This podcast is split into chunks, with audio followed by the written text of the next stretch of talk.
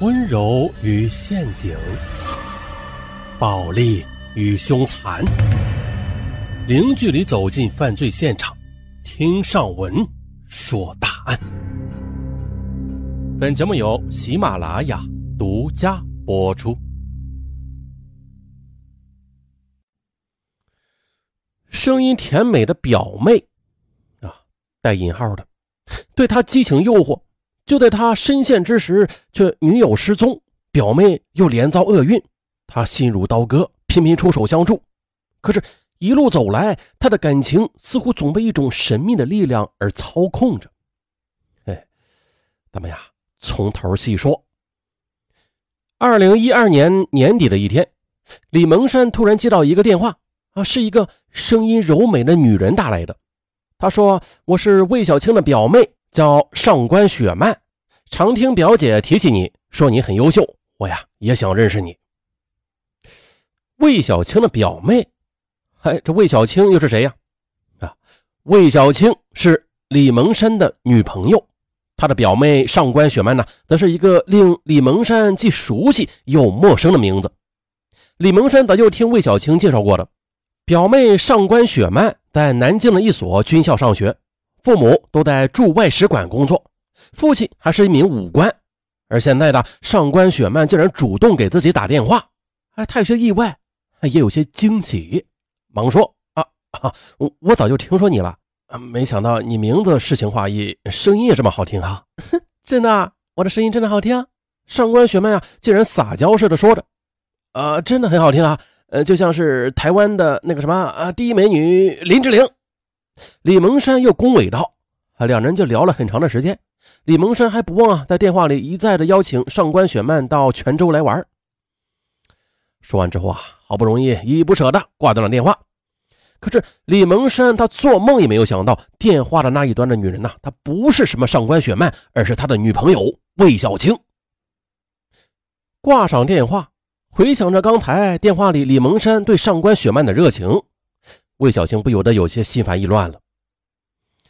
二十五岁的魏小青在泉州一家酒店做服务员，她呢和李蒙山是在网上认识的，两人很快的就成了关系密切的网友。二零一二年五月一日，李蒙山邀请魏小青来泉港玩。泉港离泉州市内有近三十公里的路程，魏小青呢也想见一见这位相交已久的网友，于是第二天就特意请假来到了泉港，和李蒙山见了面。见面之后的，哎呀，见到李蒙山身材魁梧，长相英俊，再听说现实生活中的他还有一份令人羡慕的职业，魏小青不由得满心的欢喜。而李蒙山对于长相漂亮、性格活泼的魏小青也很有好感。那天晚上呢，魏小青没有回泉州，而是啊留在了李蒙山的宿舍里住了一个晚上。那有了第一次的亲密接触之后呢，魏小青每隔一段时间都会赶到泉州与李蒙山约会。两人很快的就发展成了恋人啊！尽管两人的关系明确了下来，但是魏小青心里啊总是觉得不踏实。自己初中没毕业呢，只是一个普通的服务员，与李蒙山的身份那是非常悬殊的。他会不会是真心的对待自己呀？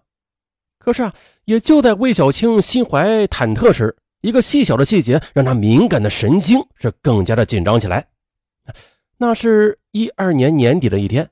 魏小青再次去见李蒙山，两人躺在床上聊天时，李蒙山显得很随意的问他：“上官雪曼是不是你同事啊？”“嗯，你你问这个干嘛呀？”魏小青听后诧异的说。而其实的上官雪曼她就是魏小青。原来魏小青嫌自己的名字很土气，于是啊，在哥哥的手机里把自己的名字改成了上官雪曼啊，这个充满诗意的名字。在年初的时候，哥哥去广东去打工去了啊，便把这个还剩有不少话费的手机卡留给了魏小青用。听到李蒙山突然问到上官雪漫，魏小青很快的就猜出来了。李蒙山是趁着自己洗澡的时候翻看了自己的手机，他有几分不悦。嘿，他的名字这么有诗意，不知人漂不漂亮啊？李蒙山他丝毫没有察觉魏小青的内心变化，用开玩笑的口气问。虽然李蒙山显得很随意吧，但是魏小晴看来，一个男人会去打听一个陌生女孩，那总有些不怀好意。魏小晴很快的就冒出了一个念头：既然李蒙山对上官雪曼感兴趣，那不如就借此来考验他一下吧。于是他便故意的说：“哦，那是我表妹，怎么你感兴趣？要不我介绍你们认识啊？”哎，好，呃，这哪里话呀？你这是？我只是觉得他名字挺诗情画意的嘛，随口问问。李蒙山赶紧否认。啊，虽然男友很快的就表明心迹了，但是对这份感情很不自信的魏小青却依然充满疑虑。她下决心要试探出男友的真心意，决定啊，就用上官雪曼这个表妹来试探一下李蒙山。怎么试啊？冥思苦想之中，魏小星突然想起了哥哥留给自己的那款手机自带的变声功能。有一次呢，他给妈妈打电话时候不小心触到了那一个键。妈妈便很奇怪的问他：“你是谁呀？”哎，这妈妈这么大年纪了，还会开玩笑了。可是后来呀，他给好朋友打电话时，这好朋友也没听出来。直到这时，他才知道这款手机原来是自带有变声功能的。除此之外的，这部手机里还装了魔音软件，连说话时的背景音都能够变换。通话的另一方根本听不出他打电话的到底是谁。几天之后，魏小青便开启了这个功能。用上官雪曼那个手机号码试探着给李蒙山打去了电话。哎，你别说啊，李蒙山果然没有听出来是魏小青，还把上官雪曼给他的电话号码的事啊，对魏小青如实相告了。见李蒙山当着面对表妹一直夸赞，魏小青心里不仅涌出了一股酸味这次试探虽然李蒙山对表妹没有什么出格的话语吧，但是啊，他的热情总让魏小青觉得不对劲儿。特别是李蒙山此后啊几次都把话题转到上官雪曼身上，还一再的向他征求上官雪曼是否在上军校啊，这父母是否驻外等情况，让他越来越觉得李蒙山他确实是动了歪心思。也就是打那之后的魏小青，每隔两天就化身成上官雪曼，用手机变声的办法主动的与李蒙山联系，通话时啊也时不时的加上一些诱惑的言语。还没想到，李蒙山他并没有回避，还有意的去迎合，这让魏小青疑心更重了。二零一三年年初的一天，魏小青的考验开始升级了。上官雪曼焦急的打电话给李蒙山：“蒙山，我的学员肩章被人偷了，你能不能帮我弄一副呀？”“哎，没问题，上官小姐的指示我义不容辞。”李蒙山殷勤地说：“嗯，你为什么对我这样好呀？”是不是因为我表姐的原因呢？上官雪曼她是有意的去提到表姐的，想看看李蒙山的态度。啊，能为你这么漂亮的女孩服务啊，是我的荣幸。哎，这李蒙山的回答却巧妙的避开了具体的原因。接着，他便向上官雪曼索要邮寄地址。魏小青谎称学校对肩章的管理非常的严格，寄到学校怕会被发现的。便随口告诉了他的一个自己在南京做生意的朋友的地址，让李蒙山寄到那里去。那第二天呢，李蒙山就把一副肩章寄给了上官雪曼。而其实呢，李蒙山对上官雪曼并没有什么非分之想的。一方面呢，他对这个女孩是有点好奇的；另一方面，也是考虑到她是女友的表妹。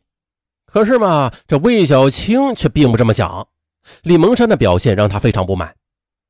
二零一三年二月十一日的，想到很快就要情人节了，李蒙山想通过上官雪曼从侧面了解一下这魏小青想要什么礼物啊，给女朋友一个惊喜嘛。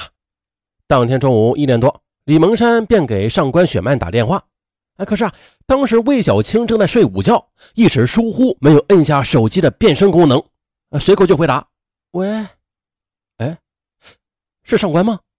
李蒙山听见话筒里传来的声音，一时有点愕然。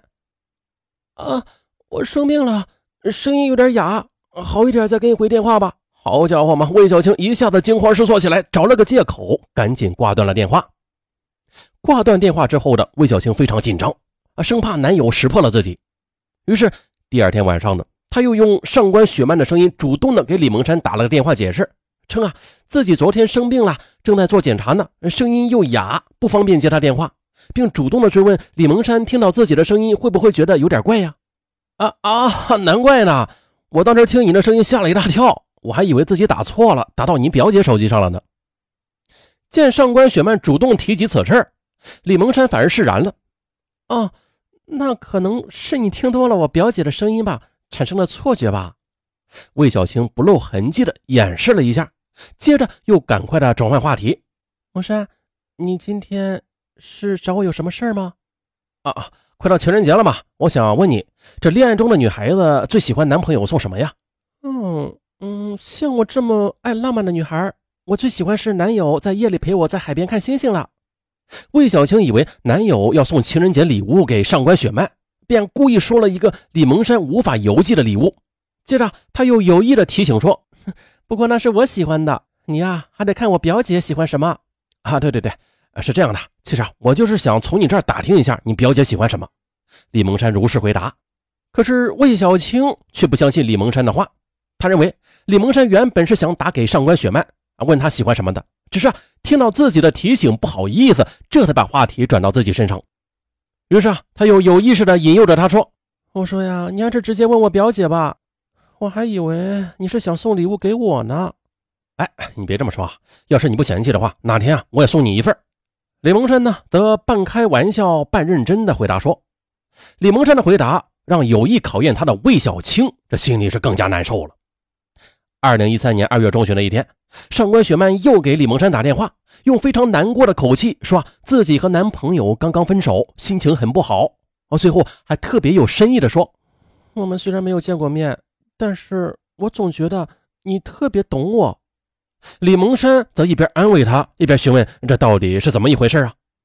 你别问了，如果你不是我表姐的男朋友，我肯定会把你抢过来的。虽然李蒙山并没有见过上官雪曼，但是在魏小青的有意塑造之下，他对她已经颇有好感了。啊，这军校在读女大学生，驻外使馆人员的爱女。这简直是个条件优越的公主啊，各方面都比自己现在的女朋友魏小青优越多了。此时见上官雪曼对自己表达爱意，李蒙山心里掠过一丝惊喜，也暧昧的答道：“呃，其实我与你表姐在感情上也是有一定距离的。”李蒙山的回答如此刺耳。挂断电话之后的魏小青伤心不已啊，她觉得男友当初说爱她，那纯粹是玩弄她的身体。那一刻，魏小青恨意顿生，啊，决定了与李蒙山分手。